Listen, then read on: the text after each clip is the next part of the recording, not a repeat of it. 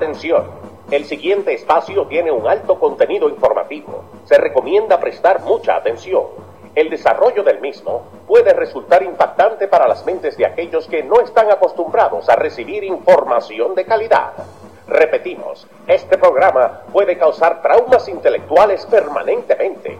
Si experimenta enrojecimiento del rostro o comienza a salirle humo por la nariz, no se asuste. No es un efecto retrasado de la juca ni la hierba que se fumó. Es probablemente el humo de los plásticos de fábrica de su cerebro sin estrenar. No tema, pronto se le pasará. A continuación, Dando Fuete con Pedro el Filósofo.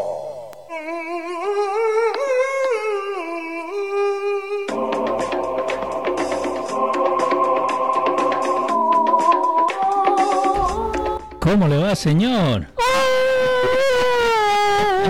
¿Cómo está usted, nuestro? Mucho mejor, mucho mejor. ¿Cómo le va? Eh, ¿qué, oye, qué bien se oye, señor Birchis. Andamos bien, ¿no? Ah, andamos bien. Profesional. Hay un, un audio completamente engolado hoy día. ¿Cómo Estamos- va? Estamos sonando como los locutores de Mega 97.9 FM. Sí, señor. WSKQ FM. New York. New York. este, Leo, Háblame. eh, no puedo evitar hablar de estas cosas. Ajá. Mira, en, en el ámbito así un poquito light, Sí. un poquito superficial, como es el mundo de la farándula, no me gusta hablar mucho de farándula. Sí. Eh, pero en ese ámbito, eh, coincidencialmente, estaba escuchando una intervención de una joven venezolana Ajá. eh, que estaba dando unas declaraciones para la televisión dominicana en un programa de televisión que tiene uno de los muchachos cineastas y hijo de una figura del espectáculo y una figura política importante de la República Dominicana, el señor Ajá. Roberto eh, Roberto Sarcedo Jr. o Roberto Robertico, como Robertico, sí. no le gusta que le digan Robertico, Pero ¿cómo que no le gusta si todos le dicen Robertico? pero ya tiene su propio nombre y tú sabes Ah. cómo son las figuras y no Ajá. quiere quiere desvincularse de la figura del padre. Entonces, Ok. en ese show de televisión de ese joven eh, talento dominicano, Ajá. eh, salió la declaración de esta joven venezolana que se encuentra eh, prácticamente exiliada porque se le puede co- considerar así a los venezolanos que han tenido que abandonar su Venezuela querida Sí. para radicarse en los lugares más cercanos donde se le ha abierto las puertas. Sí. Eh, Sí, que hoy en día lo puede encontrar donde sea los venezolanos, porque sí, han ido pa- en para todos República. Dominicana debido a una relación de años que existió y ha existido con Venezuela Sí. eh, previo a este problema de, de- de- del régimen de Maduro había, había una relación diplomática bastante saludable hay con el país venezolano. Hay, hay ah, lazos históricos fuertes fuertísimos y también eh, controversias y choques históricos, puesto que Venezuela eh, en principio, durante el movimiento bolivariano, históricamente, No el chavista. no, no, no, yo te estoy hablando con la, de la creación de la República, de lo que da el traste con lo que hoy día es Venezuela, que, Sí. que Venezuela no era más que eh, la sede de en principio de, de este sueño bolivariano que se llamaba la Gran Colombia. Ok. Entonces, al ser el, el- el lugar de nacimiento de Simón Bolívar, se queda con el se queda con el con Venezuela siendo prácticamente el, el headquarter de lo que era la Gran Colombia. Ok. y ahí se incluía a Colombia, a Panamá, Venezuela. Y esos países suramericanos, Ecuador, Ecuador también era parte de que eso. creo ¿no? que era parte de la Gran Colombia, Bolivia. Ok. eh, hasta, hasta allá abajo llegó. hasta Boli- Bolivia se viene, tiene su nombre por el, por el libertador, por Ajá. Simón Bolívar. Ok. Y entonces, en esos tiempos, Ajá. Venezuela, el movimiento de Simón Bolívar eh, eh, rechazó la propuesta de Duarte De Santo Domingo. de la independencia haitiana. Ok. El Bolívar eh, decidió no intervenir o no apoyar el movimiento de los trinitarios Ok. en República Dominicana, que era el movimiento que eh, los trinitarios, y no vayan a creer que es el nombre de esa banda de pandilleros dominicanos que ha ensuciado ese nombre. ¿eh? Ya, los que están ahí en, en Nueva York, ¿no? Exacto. No, en Nueva York no, en todo el área metropolitana. Por de, todo hecho, lado. de hecho, la sede de los trinitarios no es en Nueva York, que, es- que se considera que está. Oh, wow. Pero eso es harina de otro cosa. Dale, dale. So, la Gran Colombia que estamos viendo, eh, también tenías parte de, de Colombia, Ecuador, Panamá, Sí, Venezuela. si tú te fijas, todavía se arrastra en lo- eh, el tricolor amarillo, amarillo, Azul azul, y y rojo. Que todavía ve- eh, existen en las banderas de, de Colombia, Ecuador y Venezuela. Sí. Tienen banderas muy similares. Entonces, eh, el asunto es que en principio el movimiento de independencia dominicano no contó con el apoyo de Simón Bolívar cuando Duarte lo solicitó. Ok. En, en- en principio, a pesar de que luego los Ajá. venezolanos extendieron su mano al, al entonces padre de la patria dominicano, Patricio Juan Pablo Duarte, eh, recibiéndolo como un exiliado político en Venezuela donde murió, porque Duarte fue deportado de la República Dominicana, fue deportado por un dictador que quien fuera el general de las batallas. Sí, Trujillo. Eh, no, no, Antes. Trujillo es del otro día. Ah, ok. Yo te estoy Estamos hablando de aprendiendo, estamos aprendiendo. 1845. Ok.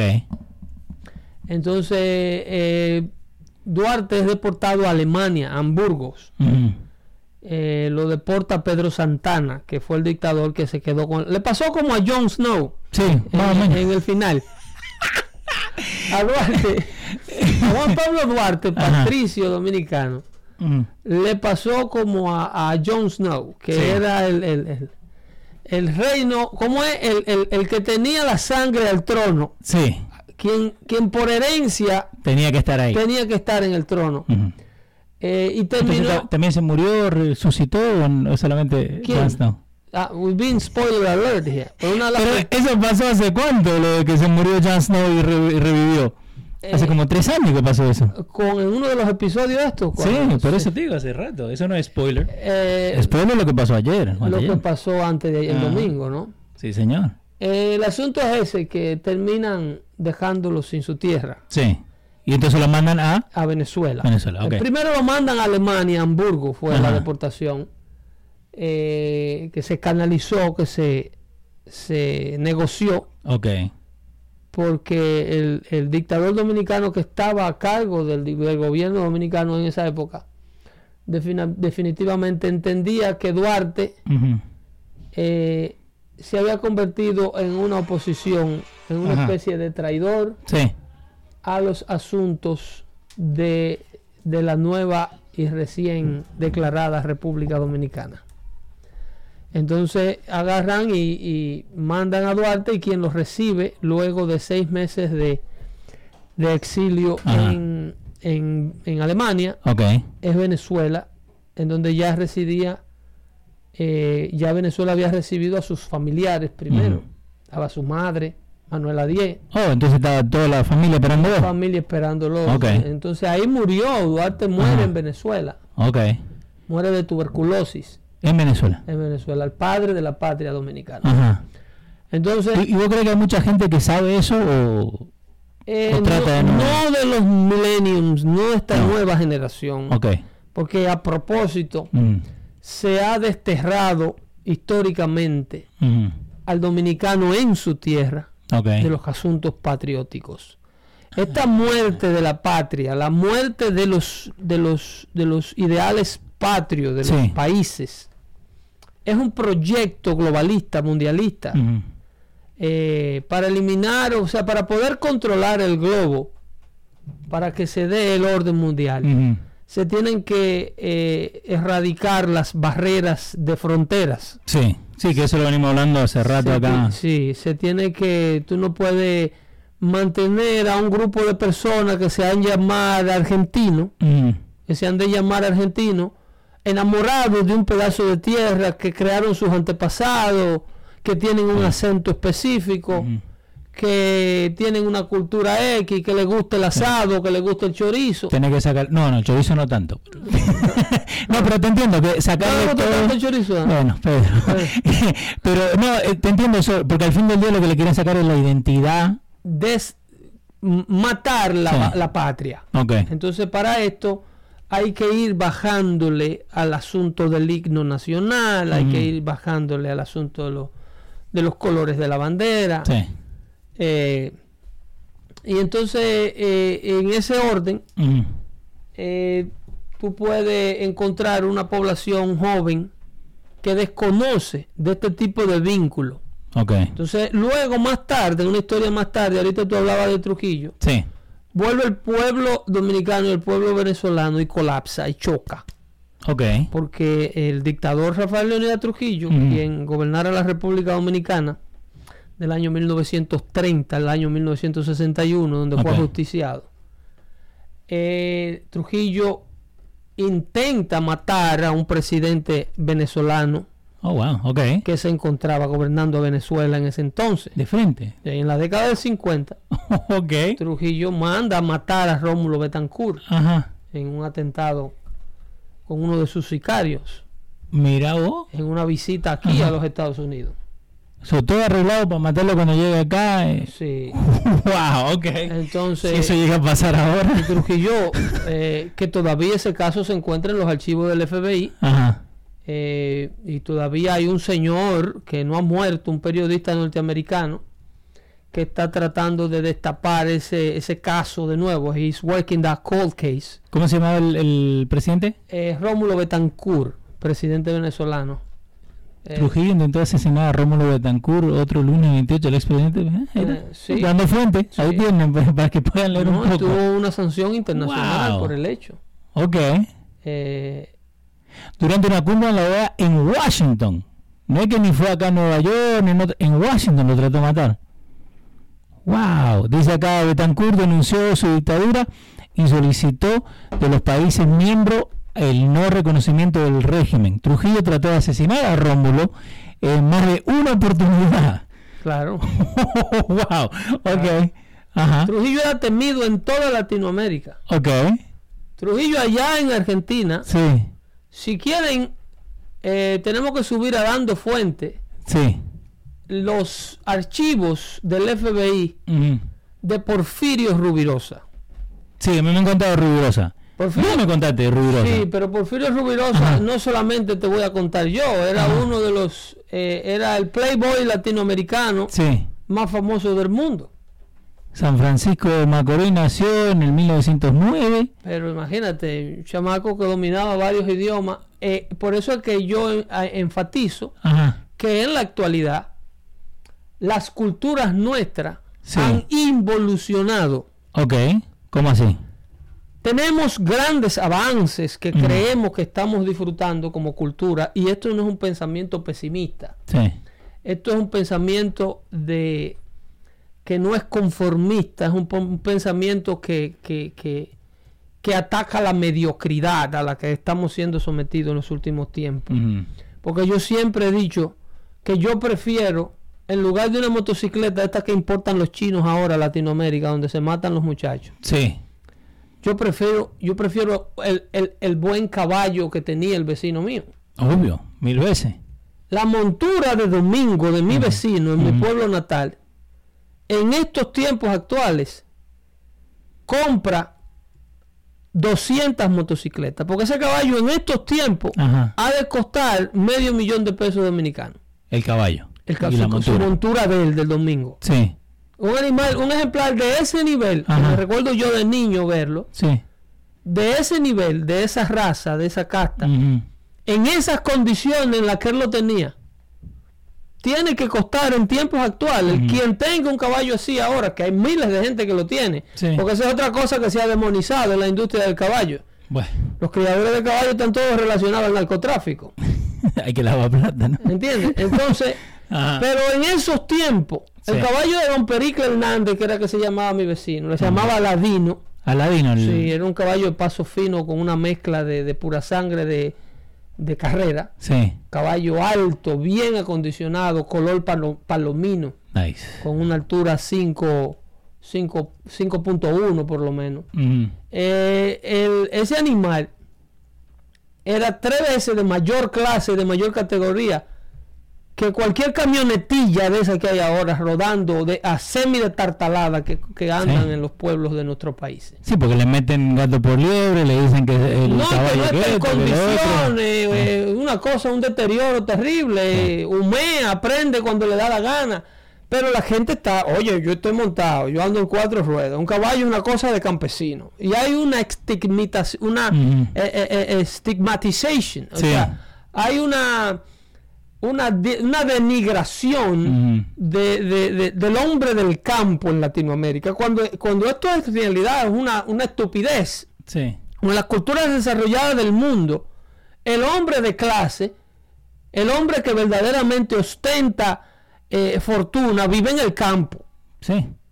Aquí en los Estados Unidos, en las ciudades como Manhattan, en, en- en- solamente viven los wannabes. Porque la gente que verdaderamente es dueña de los capitales que ustedes ven, viven en los suburbios. La mayoría de todos esos hedge funds de, de Wall Street viven, viven en Inglewood Cliffs, en, en- en los Hamptons y viven fuera de la ciudad, Obvio. en rodeados de mucha vegetación, de muchos árboles. Nosotros somos los tontos que pagamos pero, 10 mil pero dólares. el pobre de, de cuna, Ajá. El pobre de cuna es el que quiere estar como los siete cueros, todo uno encima de otro. El que no ha tenido nunca, el que no sabe cómo las riquezas caminan.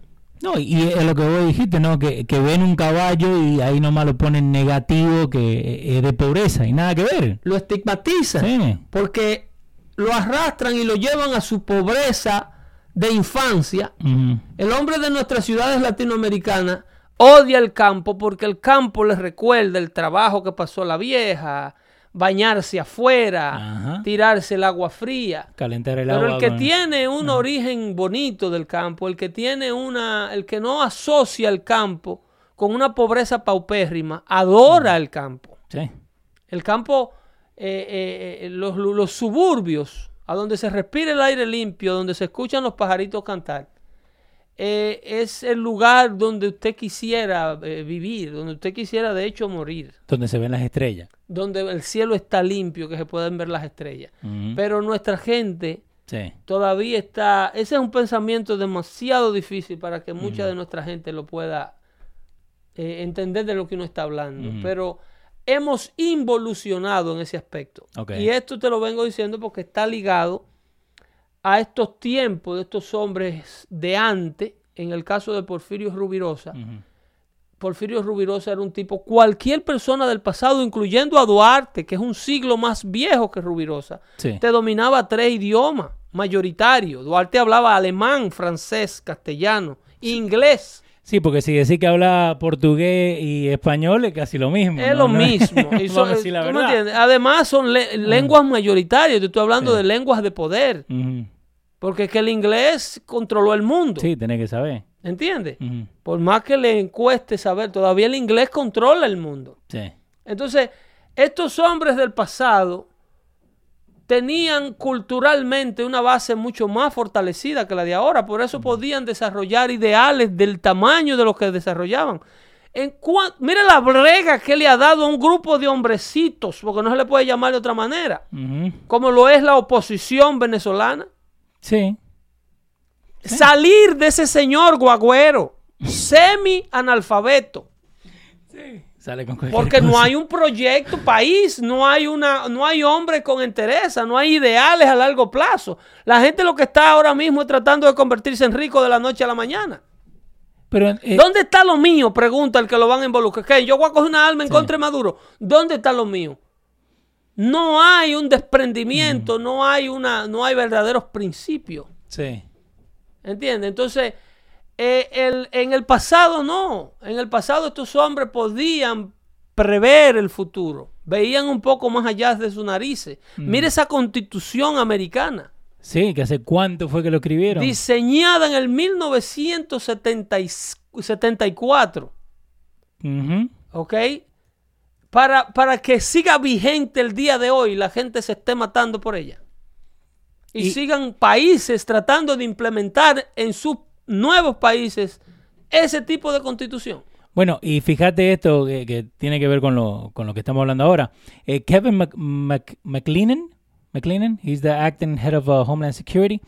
Eh, en estos días salió que lo que quiere hacer Donald Trump es poner a alguien a cargo de la inmigración, de tener un SAR de inmigración para que arregle todo. Algo que ha sido muy ausente en esta administración, porque Obama tenía SAR hasta para un SAR. Sí. No es más que, no me gustan mucho los SARs a mí. ¿Por qué?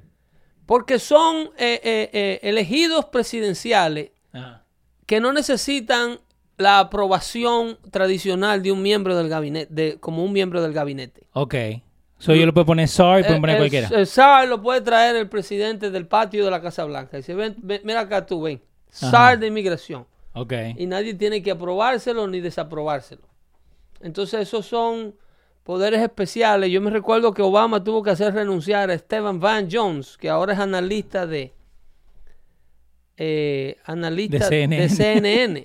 Todo. Esteban Van Jones creo que era el presidente del Partido Comunista Americano, Ok. que lo disfrazaban como el Movimiento Verde. Wow, ok. Entonces cuando a Obama le dijeron Obama, pero el, el SAR, que de SAR de qué era, creo que era de la juventud, de una vaina rara. Mm. Eh, Co- oh, I'm sorry, eh, Kobach. Kobach o Kobach, eh, que le está pidiendo a Kobach. Trump. Kobach. Yeah. Que él, eh, Trump lo quiere poner como de Immigration Czar, pero él quiere, antes de entrar a trabajar, él quiere que lo hagan.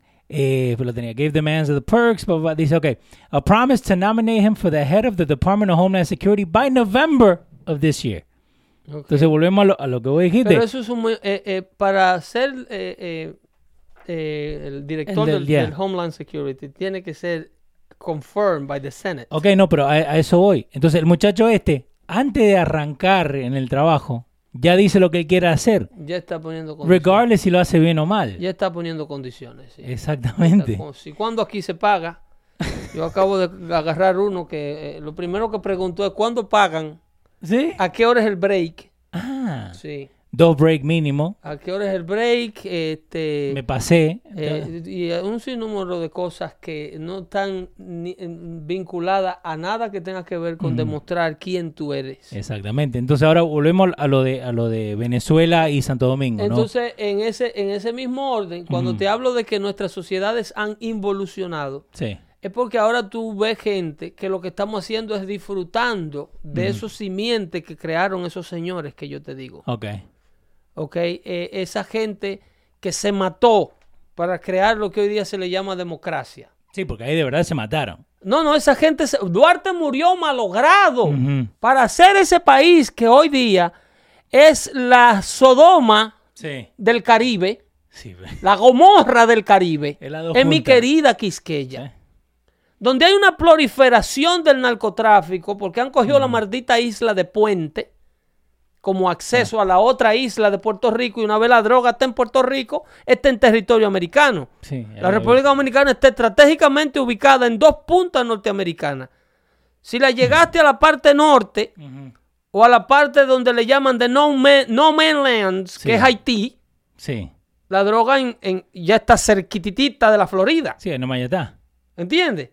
Si vas a buscar un mapa, vamos a ilustrar a esta gente. Sí. Hay gente que sabe dónde está la española. Sí, pero igual, pero. Estamos hablando la española. Vos, vos sabés que. eh, no, pero de verdad, no saben de, geometría, de geografía. Es una audiencia culta. Hay que buscar. Otra vez estamos hablando de geopolítica, porque Ay. estamos hablando la posición de la República Dominicana en torno al país más consumidor de estupefacientes del mundo, el mayor poder adquisitivo del mundo.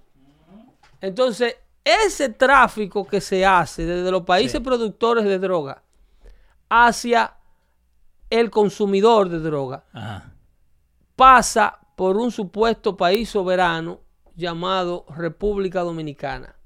Sí. Y en el proceso deja a esa población en un estado de involución social y no me canso de enfatizar en el término. Pero ¿cómo in- involución? Porque en lugar de evolucionar lo que estamos es retrocediendo en el tiempo. Estamos volviendo al... Y estamos, estamos más torpes que nuestros propios antepasados. Estamos menos desarrollados y menos cultos, menos cultos que nuestros abuelos.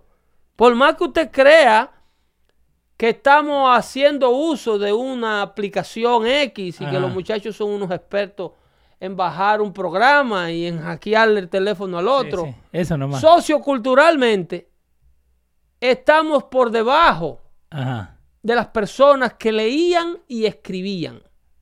Eso es Estos verdad. muchachos tú lo ves texteando Mm. online y no, es pa- y no es para sonar como un viejo. Pero si tú le das un lapicero, no saben redactarte cinco párrafos. No. Y eh, escribir en sí. Y, óyeme, y, la y ya han hecho el colegio universitario. Ajá.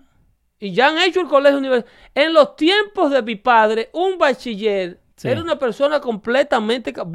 Estamos hablando, el, el- el equivalente a un bachiller de los tiempos de mi padre Sí. es casi un- una, una- una maestría ahora. Mínimo. Es una maestría ahora. La capacidad de redacción, Sí. la caligrafía, la autografía de una gente de esa. Ahí tenés para la gente que nos está viendo por eh, YouTube.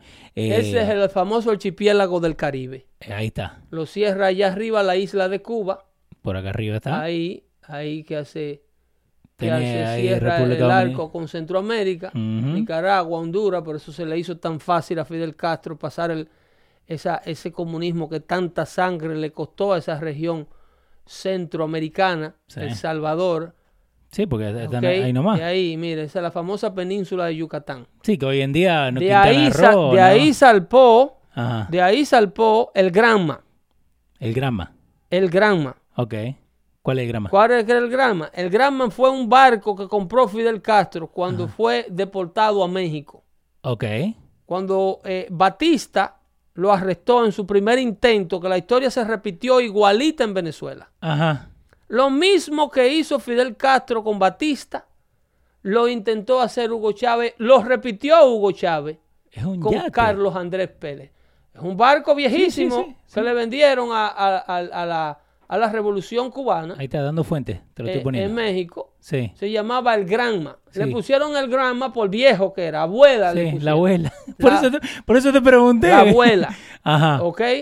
Entonces, de ahí, del área del Caribe mexicano, Ajá. es que salpan a tomar la isla de Cuba por la fuerza los revolucionarios que Y entran por el lado de, de Sandino, por ese lado, en ¿no? la- por la parte, bueno, en la actualidad ellos se radicaron en la parte, eh, creo que eso es eh, la parte norte de la isla de Cuba, donde se encontraban lo que hoy día le, lo que ellos le llaman eh, la famosa Sierra Maestra, Ok. que es la monta- el área montañosa de la isla de Cuba, porque Cuba, aquí donde está el nombre grande, en el mismo centro donde tiene su capital. Sí. La Habana. Entonces, cuando, eh, si tú te fijas, sácalo el mapa, eh, eh, zoom out. Espera. Ahí está. Ok, zoom out. Si tú te fijas, las cercanías que tiene la República Dominicana con la isla de Puerto Rico adelante. Ahí nomás está. ¿Ok? Ese tramo de agua Sí. lo hace una lancha rápida en unas 4 o 6 horas. En cuatro o seis horas. 3, 4 horas, dependiendo de la capacidad de los motores que tenga. Ok. ¿Ok?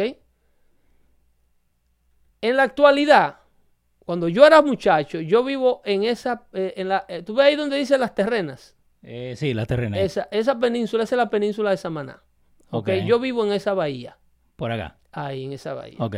Para la gente que no está escuchando por los radios, pueden ir al- a youtube.com barrita dando fuerte show para ver lo que estamos viendo. Yo soy de esa bahía, Ujú. ¿ok? Esa, esa es la famosa bahía de Samaná, Sí.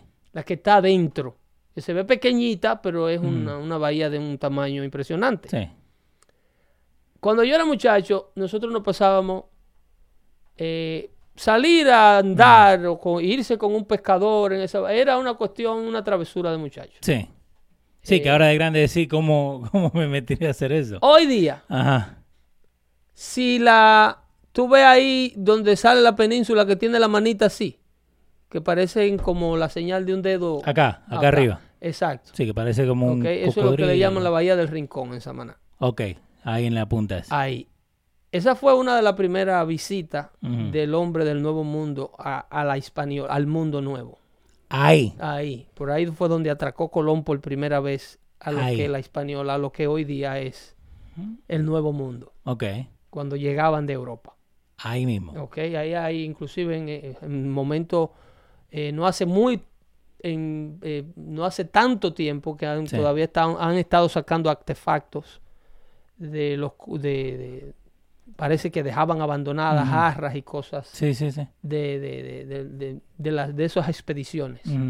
Que, que volvemos a lo de siempre, ¿no? Que, que en la escuela solamente te enseñan que llegó a la española, a la hispanola. Ok, ¿A ¿pero dónde voy? Dale.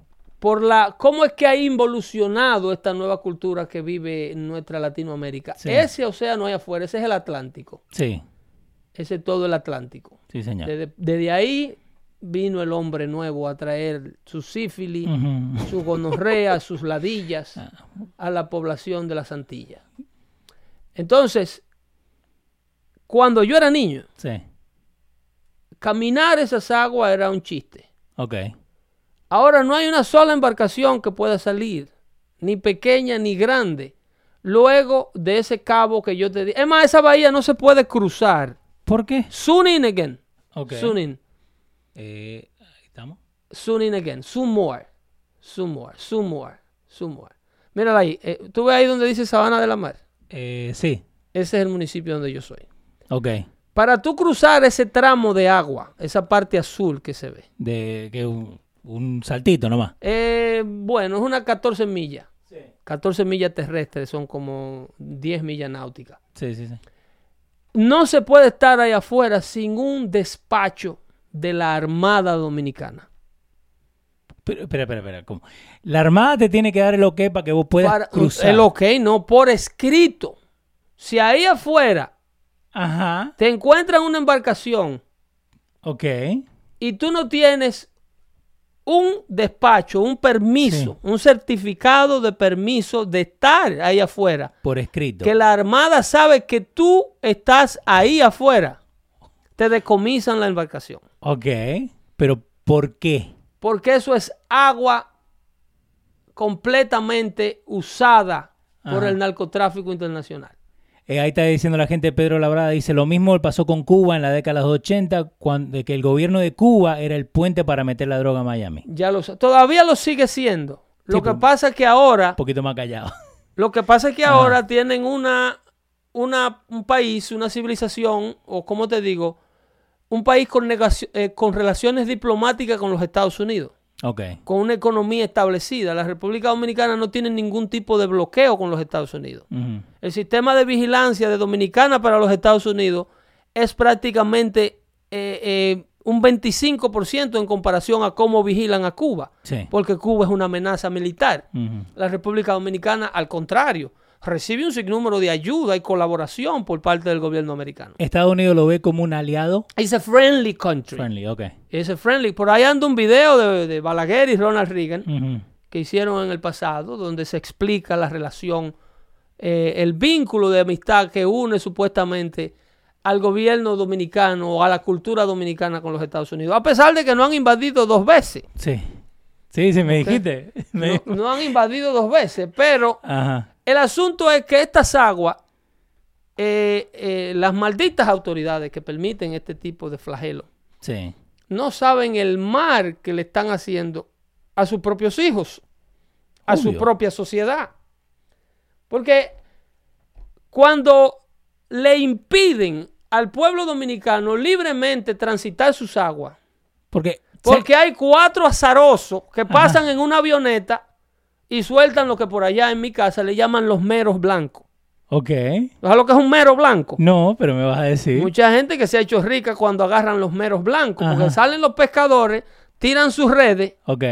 y cuando viene de allá para acá viene con un mero blanco. Ajá. El que trae un mero blanco en una red de esas no tiene que dar un golpe más. Es un bulto. Te estoy hablando de un bulto de cuatro o cinco Sí, paquetes de cocaína. Sí, sí, sí. Que viene, tú sabes que ellos la, la, Sí. la amarran en bondo. Ajá. Y entonces tú de repente vas y encuentras un muchacho de esto en chancleta y, y cuando regresa tiene dos edificios. Eso lo está haciendo fulano. y, y entonces, le dicen que se encontró un mero blanco. Ajá, un mero blanco. Entonces, ¿por qué hay cuatro o cinco azarosos Ajá, usando esas aguas de, de, de puente? sí. ¿Ok? Y out para que tú veas de dónde, de dónde vuela el narcotráfico, para que tú veas el área de producción de cocaína. Eso mucho. está, mira acá afuera, acá. Para arriba, para sur. Mira, mira acá, mira, mira. Hay, acá. hay que atravesar. No, mira Colombia aquí. Acá abajo está Colombia. Mira Colombia aquí. Entonces salen de la parte de Colombia. Ahí en- esos dos pedazos están entre Colombia y Venezuela que se está produciendo toda la droga que se está metiendo en Estados Unidos. Y están ahí nomás. ¿Ok? En esas montañas y más para arriba, eh, más para arriba en Sudamérica, eh, Bolivia produce mucha coca Sí. y Perú produce mucha coca. Sí, que toda la parte de la, la cordillera. Sí, pero todo eso, todo eso, el destino final es el Caribe. Y del Caribe al, al territorio americano. Wow. Porque Y eso también tiene que ver con geopolítica. es, es lo que estamos hablando. Sí. Para No, que ustedes entiendan cómo el agua llega al molino y cómo es que una población dominicana, que cuando yo era adolescente en el, en el 1989, Ajá. por un cigarro, eh, eh, marca, ¿cómo te digo? Ni Malboro. Había unos cigarritos finitos que fumaban las mujeres que se llamaban Slim, Ok. Ajá. ¿ok? Dale. Que eran color marrón, tenían una envoltura marrón. Ajá. Y un policía bruto te agarraba fumándote un cigarro de eso. Y cuando tú le venías a explicar que eso era un cigarro legal, ya tú tenías tres galletas. Así eran las cosas. Ajá. Era una sociedad completamente eh, eh, eh, limpia, que pasaba cualquier prueba de dopaje. Los Virginia Slims. Virginia Slims. Sí, ahí tienen un montón. Y Ok. Que, era- que eran el marketing para las mujeres. Era, eran las mujeres que lo fumaban porque tú no tenías, no te llenaba un, un copazo. Tú sabes que la mujer tenía un copazo fino. Sí, sí, co- sí. Y así, ¿no ahí, mira. Eh, eran eran eh, eh, orientados hacia las mujeres. Ajá. Pero ese cigarro venía en una envoltura marrón. Y un policía bruto lo podía confundir con un yuyo marihuana Sí. y entrarte a galleta.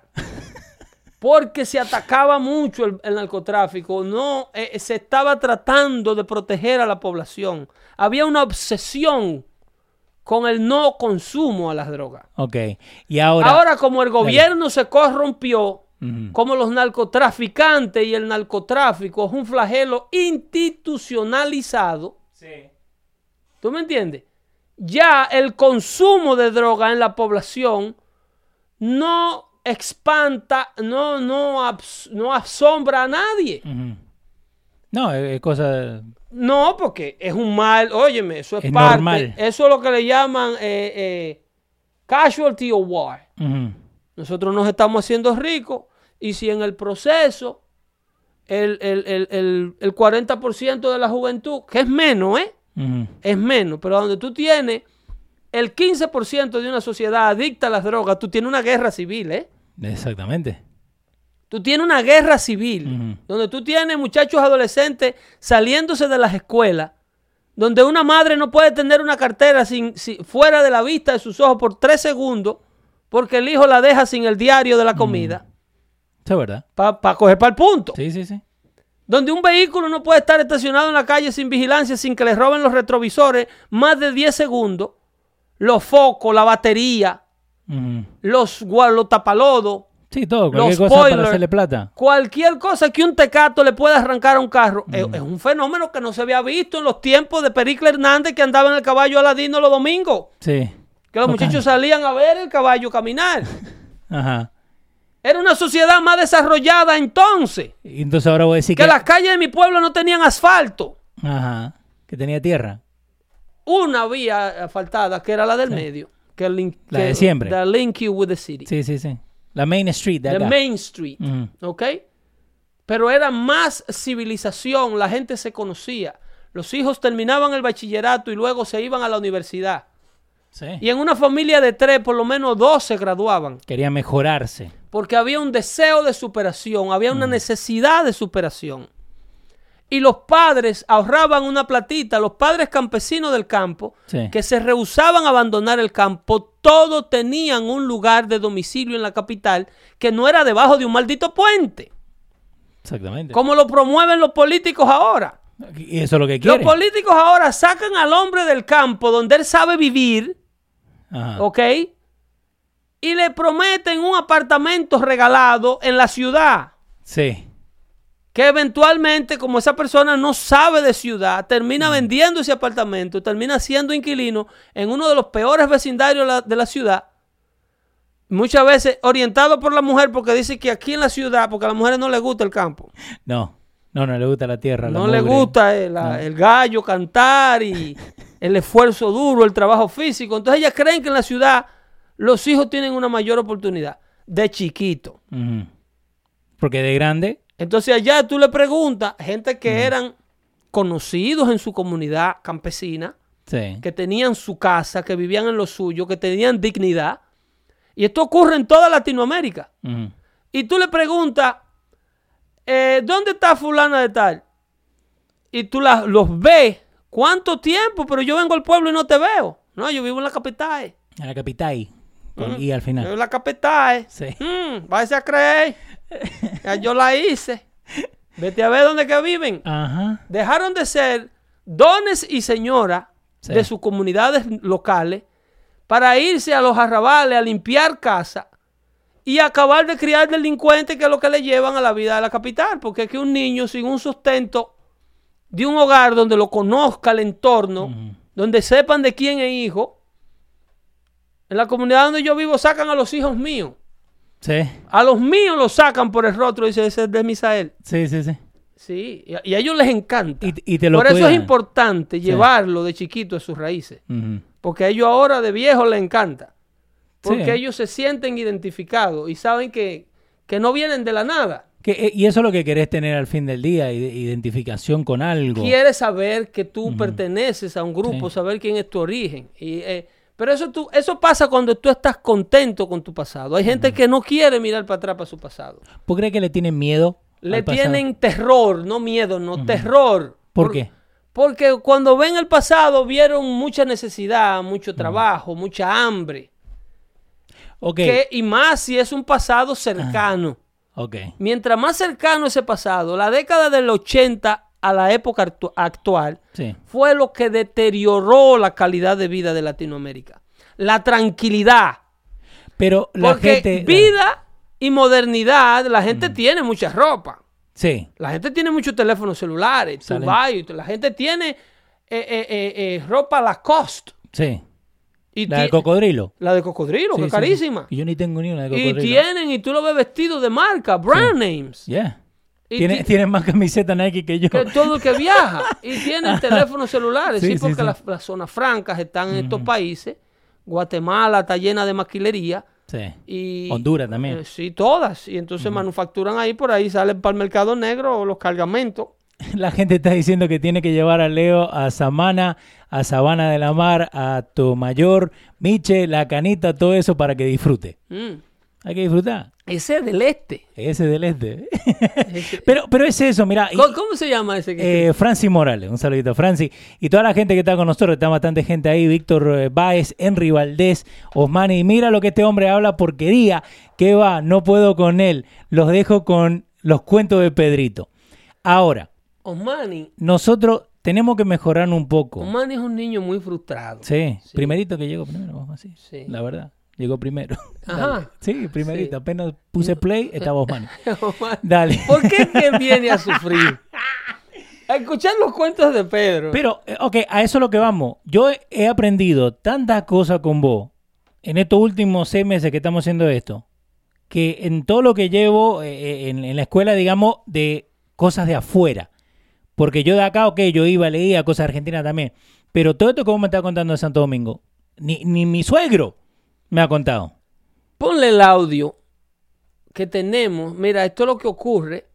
eh, cuando empezamos el show hablamos Sí. de esta muchacha venezolana Ahí está. que sale en un medio de televisión dominicano en el programa del hijo de Roberto De Salcedo. Robertico. Eh, y esto fue viral ayer. Porque esta muchacha venezolana, ahora exiliada en la República Dominicana, se le puede decir exiliado, porque la condición de Venezuela no es para más. Sí. Eh, está en Dominicana aqueroseando su gente. A los venezolanos. Difamando su gente que se quedó atrás. Tirándolos por el piso A los venezolanos. a los venezolanos. a su- Ay, ok. Dice, no hay peor astilla que la de tu propio palo. Ajá. Entonces, cuando te hablaba de la mega, aquí no somos locos, Osmani. Aquí está Sí. todo amarrado. Obvio. ¿Ok? Obvio. Eh, toque ese audio. Dame play. personas nos ataquen tiene que ver mucho con la personalidad del venezolano, que muchas veces se creyó superior. Esto es una lección de Dios, esto es una lección de humildad. El venezolano se ha visto ahora eh, envuelto en, en- en una necesidad que, que es económica también, y tú venir de tu país a ser profesional, a tener que limpiar pisos, es una lección, señores, que debemos tomar. El venezolano hacía mucho bullying, el venezolano muchas veces fue arrogante, el venezolano hoy tiene que dar la mano, el venezolano hoy tiene que, personas nos ataquen, tiene que Ella está ver- repitiendo eso. Ajá. Entonces dice que, que el, el venezolano. Que lo que está ocurriendo en Venezuela Sí, es un castigo de Dios, dice Sabalbaraz. esa. ¿Cómo que se llama la mina? ¿La muchacha? Y a mí me interesa siquiera saber el No, nombre de, no de diga. ese adefesio. No, porque. eh, y es el problema.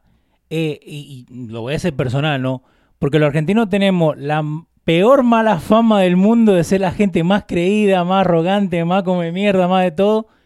Pero porque la gente no sabe la primera ola de argentinos que llegaron acá. Que se estaban yendo de, de- del- de- que, que estaban llegando lo- los militares, Corriendo. gente de plata, que vinieron acá que no querían trabajar. Ya. Entonces, Corriéndole al desmantelamiento de, la dictadura. Pero entonces, esta muchacha, ¿de dónde sale? Michelle Marín, dice ahí Carlito, que- eh, Carlito Quesada, CQ. Eh, ¿Por qué le tira así? ¿Me entendés? Mira, Porque para mí le, a- le está ahí, se dan, mierda. ahí se dan dos Dale. fenómenos. Ajá. Dos fenómenos eh, que a propósito, ayer eh, me enteré y Sí. estuve haciendo investigaciones debido a este caso. Quien me lo hace llegar es una, una, una amiga vieja Ajá. de, de venezolana, Ok. eh, esta muchacha Jessica Pereira. Esa era la que estaba por acá, ¿no? Esa era la muchacha de la Mega, Ok. La, la de pelito corto. la que hacía el vacilón. Ok. Muy talentosa. Sí. Eh,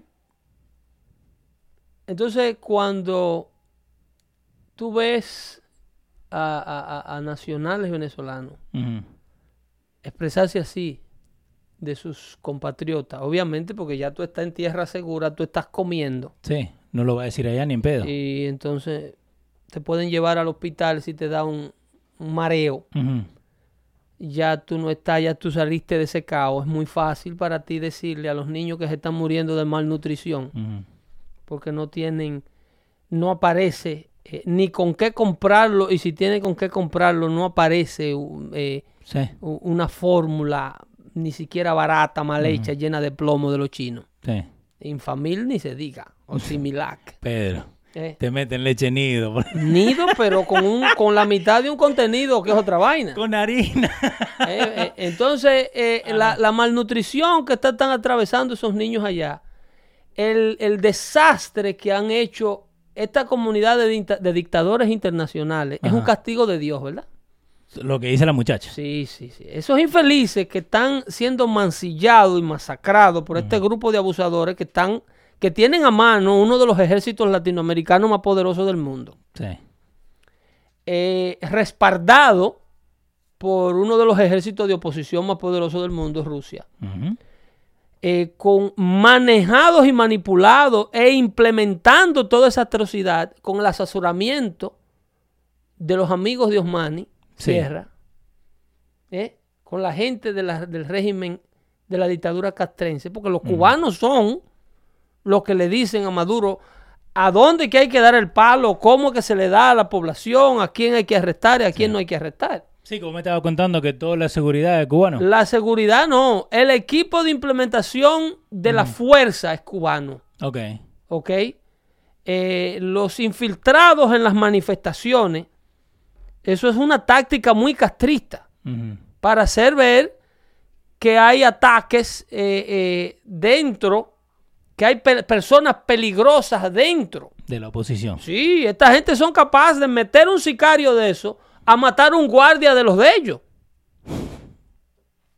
Po- ponen en un grupo de civiles a un sicario a matarte a un policía para tener una, una, una excusa de retaliación y ir a matar 10 a un vecindario. Esas son tácticas castristas, son tácticas cubanas.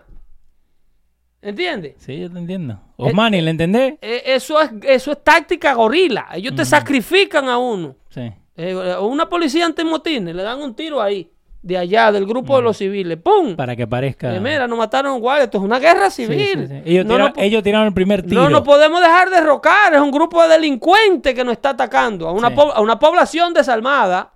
Porque meter un arma, eh, meter un arma de fuego en Venezuela es es más fácil. Ahí, ahí sí es verdad que es más fácil dentro un camelo por el hoyo de una aguja que un arma en Venezuela por parte de la población civil. Tienen todo controlado. Y están armados hasta los dientes. Están endeudados porque el gobierno chino lo, lo ha saturado con armamento. Más que nada vehículos antimotines. ¿Y por qué esta muchacha entonces sale en la televisión? Porque dominicana? sufre del síndrome de Estocolmo. Ajá. Pasó tanto trabajo, a lo mejor sabrá Dios lo que le hicieron a esa pobre muchacha. Ok. Sabrá Dios de qué, de qué fue ella misma víctima. Lo que pasó ya. Para entonces acusar a la víctima de victimario. Eso ocurrió aquí cuando el 9-11. Las Torres Gemelas todavía estaban humeando cuando vean un grupo de asquerosos diciendo en televisión que Estados Unidos había provocado eso. Sí. Se me acuerda. Que todos esos civiles que se tiraban por las ventanas que parecían papelitos That was crack as shit, though. Pero deberían, debieron tirarse y se merecían tirarse porque eran los usureros y los explotadores del mundo.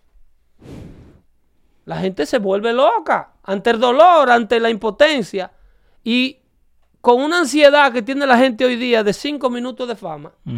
La gente dice cualquier cantidad de, de, de, de- materia fecal por la boca. Sí, contar que le den play. Con Ber- tal de que le den Bernie share, Sanders. share. Tu amigo. Eh, eh, sí, hay un, un- un conductor de televisión dominicana, eh, se llama Jochi Santo, que dice, todo el mundo quiere su, su like y todo el mundo quiere su... ¿Cómo es? Sí, su share, su like, me gusta, like, su compartir. ¿sí? Eh, Que by the way, denle like a esto si le gusta. by the way, share this freaking video. No, pero es así. Nosotros muy fácilmente, yo y vos nos podemos sentar acá y yo te puedo pelear de todo. Pero entonces no, no ayuda al show.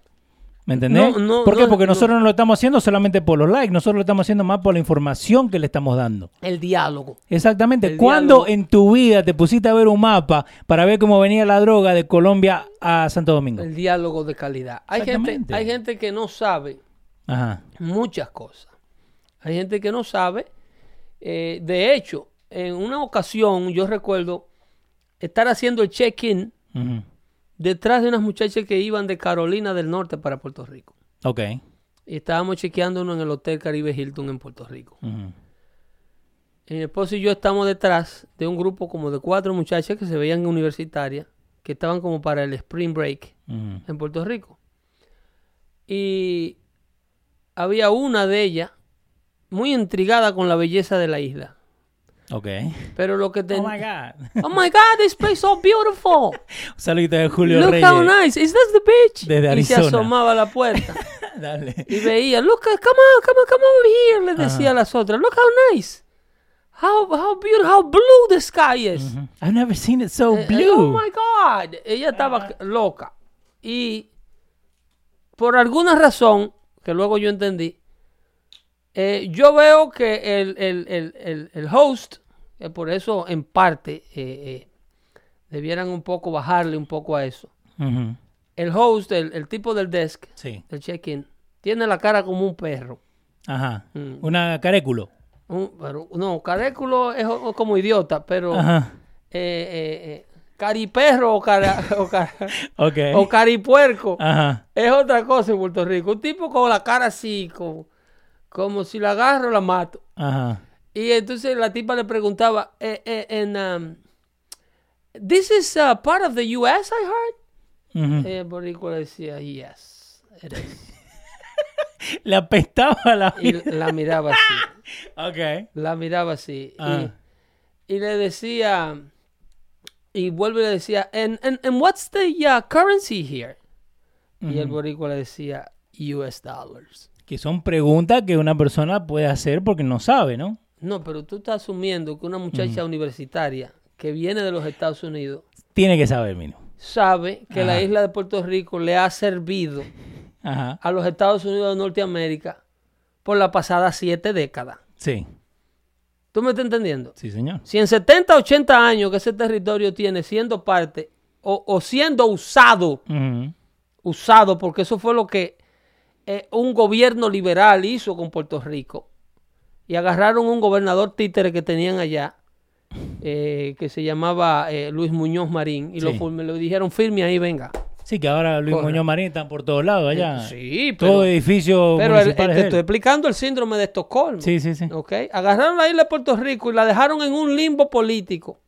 Que no es ni isla, ni es país, ni es estado, ni es la madre, ni es el hermano.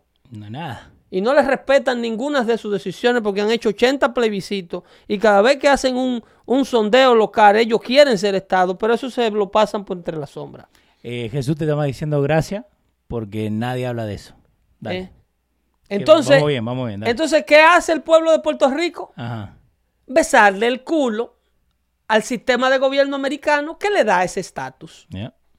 Que es lo que hace aquella con Venezuela, justificando que el venezolano se merece que le esté pasando, porque si el venezolano se merece lo que le está pasando, quiere decir que lo que está haciendo Maduro está bien.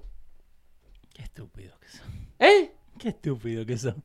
Si las víctimas de Maduro se merecen que le esté pasando lo que le está pasando, Ajá. es porque el victimario está haciendo lo correcto. Eso es lo que declara ese, ese adefesio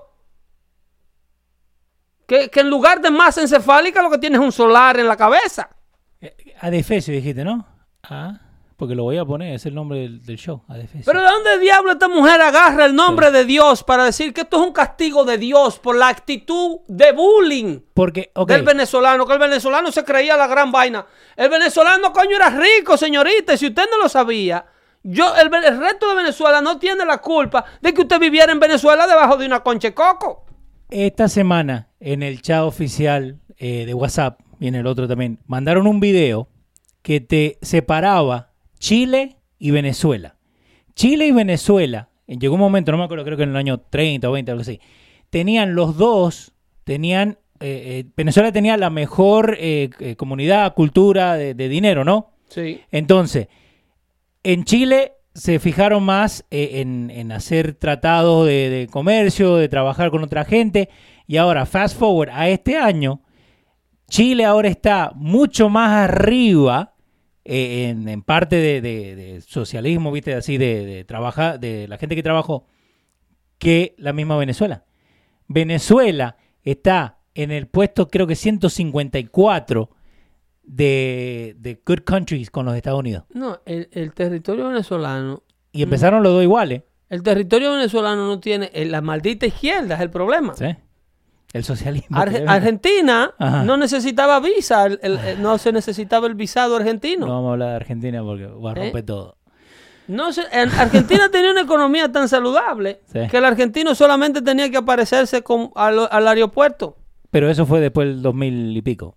Pero sí. Pero no, y, y eso es. ¿Por qué? Porque también Argentina también pasó por el mismo problema. que Viste vos dijiste. Después llegó Cristina y llegó la Pero- izquierda y se puso de moda. Ok, pero espera, eso viene de antes. Eh, sí, Que no, yo con, los muchachos he estado peleando eso toda esta semana, diciéndole que no digamos la mentira, que lo que te tratan de vender como república, ¿no? Como democracia, Claro. Es que todo no es lo contrario. es peronismo, es Eh, socialismo. Claro, claro, claro. Pero- Tú nada más tienes que escuchar a quiénes agradan esta gente. Señores, si usted ve a Madonna. Madonna, Ajá. la que se pasa la bandera puertorriqueña Sí. por entre donde no le da el sol, Ajá. ¿eh? En pleno concierto. Sí, y sin ningún en problema. Irán Bithorn, creo que fue, en un estadio que tienen ellos allá. Si usted ve a Madonna y luego usted la ve cantando, no llores por mi Argentina, un tributo a Evita Perón, asocie, asocie las dos cosas. Ajá. Dice, espérate, ¿te le gusta Evita? Por eso me gusta hablar con vos. Oh, espérate. Ah, no, pero yo no puedo ser fan de Madonna. Ajá. Entonces la gente no asocia que una persona, un régimen latinoamericano que sea amigo o que esté de acuerdo en opinión con el régimen de Corea del Norte, Sí. no puede ser conveniente para tu país. No, y no Que tampoco. un Corea del régimen que tenga, que no tenga relaciones diplomáticas con Estados Unidos, que te tiene la barriga de este tamaño y te tiene gordo y colorado, pero que sí tenga relaciones diplomáticas con Irán, Sí. que grita muerte a Estados Unidos. Coño, tú tienes que asociar que el tipo no está bien de la cabeza, que Daniel Ortega no está bien de la cabeza, que Nicolás Maduro no está bien de la cabeza, que Evo Morales no está, no es lo que, lo que se necesita para sacar a Latinoamérica adelante. Esos son todos los, los aliados de los Kirchner en Argentina. No, son pana full. Porque es que la izquierda es un solo lenguaje, loco. La izquierda internacional mundial es un solo lenguaje. Nacieron todos en Francia, como te lo expliqué en el show, Sí. en el show pasado. Y acuérdense que solamente porque le dicen democracia no significa que. Ellos secuestran el nombre de la libertad para ponérselo a la dictadura. Sí. Ellos secuestran el nombre a la transparencia para ponérselo a los robos que ellos hacen. Y, y, y eso es lo Recuestan peor. el collusion. ¿Tú no ves Hillary? Sí. Que acusa a, a- a- a Trump de collusion cuando she's the one colluding. Eh. Cuando everything prove that she's the one colluding with Russia. No, y, y to- todo lo que hemos hablado La acá. gente no escuchó el micrófono prendido de Barack Obama que le mandaba el mensajito a Putin. Dile que después de las elecciones yo tengo más flexibilidad. Nosotros lo pusimos acá. Si eso no es collusion, ¿qué es? Entonces Wow. acusan al otro de ser lo que ellos son. Sí. Entonces, ¿cómo es que la gente no asocia y sigue lamiéndole la bota al que le da la patada? ¿Cómo es que no despierta? Porque le regalan una cajita navideña con No. sidra, con pan. con- No, ¿tú sabes qué es eso? Ah, Eso es, en lugar de hacer lo que está esta persona, estas son de las que seguramente viven metidas en la iglesia. la muchacha esta. Que De estas que no se afeitan la pierna porque es pecado. Sí, Mi- Michi algo. Y son súper fanáticas de alguna religión. Sin embargo, son las que más daño le hacen al nombre de Dios. Sí. Como yo le digo al hermano mío, que el diablo no tiene necesidad de ir a los burdeles. No. El diablo es en, la igle- en las iglesias que está metido. ¿Cómo yo terminé poniendo a la iglesia a pagar toda esta vaina? Porque esas son declaraciones de fanatismo que le hacen mucho daño a Dios. Dios no es un Dios de castigo. Dios no pone a los niños venezolanos a pasar todo ese trabajo. No. Y yo te he hecho aquí las anécdotas, la anécdota de la vez que se, el avión amarizó en el río Hudson. Sí. Que la gente de una vez dijo que fue un milagro. Sí, The Miracle on the Hudson. Sí, miracle, que un milagro y un milagro. Y yo le dije, no, no, eso fue un error humano. Sí. Eso de milagro no tiene un bledo. Suerte que el viejo. Si yo ese- fuera, yo llamé ese día, me acuerdo que hablé con Coco Cabrera y Gisela García, que estaba en el aire en lo que hoy día es Univisión Radio. Y le dije, si yo soy el piloto de ese avión, y ustedes me salen a mí con que eso fue un milagro, después que yo sudé la gota gorda, yo mando al diablo al primero que me lo proponga. Y que ni él sabía que le iba a salir así. No, no, él se fajó. No, no, pero, pero- y él, él mismo lo dijo. El hombre, ese avión no, no mató a todo el que llevaba adentro porque el tipo no perdió el control y no se puso nervioso. Y again, fue por un Ahora, error, no fue milagro. él después que estaba arriba de unas de una de las aletas del avión esperando que lo rescataran en el medio del río Hudson, cuentan que tenía una peste que no podía estar cerca de él. Pero después, De Licoy. no, no, de, de que se De embarró. se cagó.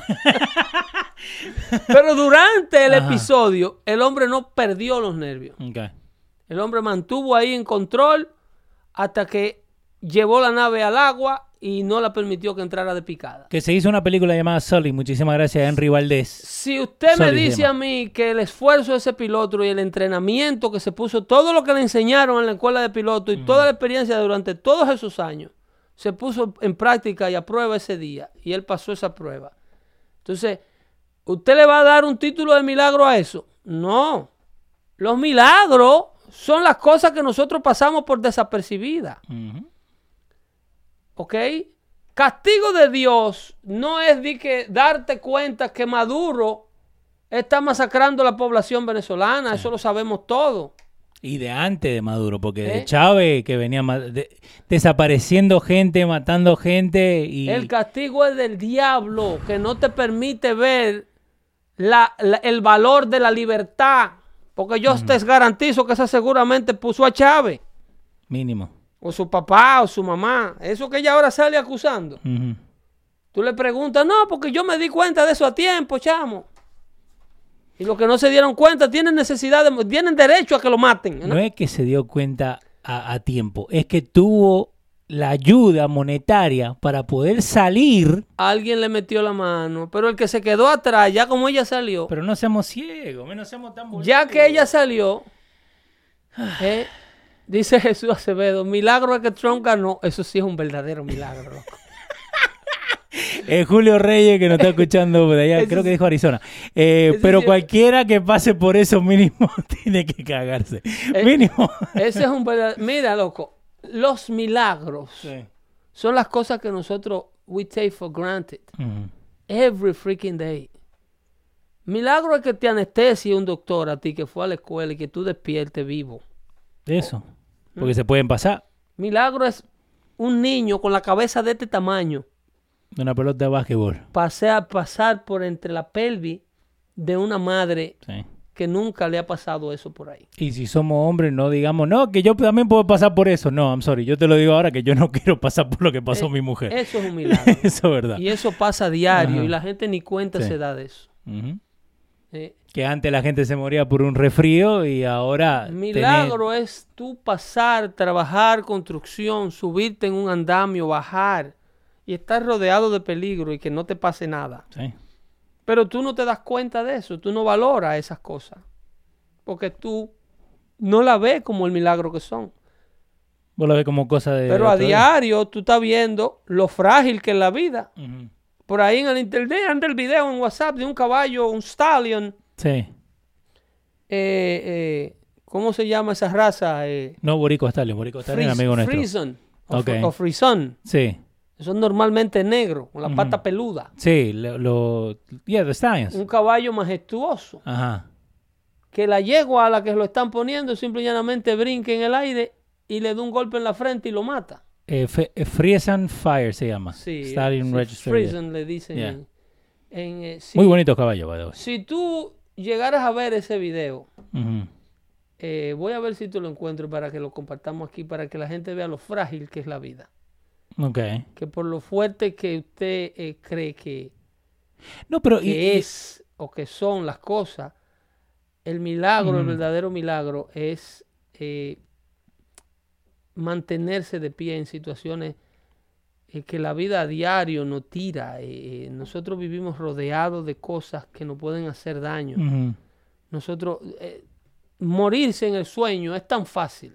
Sí. Hay gente que se muere en el sueño, de apnea de sueño, se tragan la respiración y le entran en un trance y no despiertan. No, y, y cu- y cualquier cosa. eh, vos podés hasta estar comiendo y te podés atragantar con un hueso.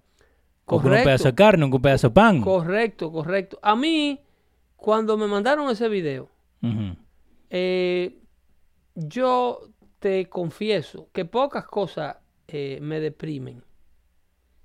Pero en esa ocasión, al yo ver la pérdida de, de- de- de un ejemplar así, eh, Sí. en realidad me gustan los caballos.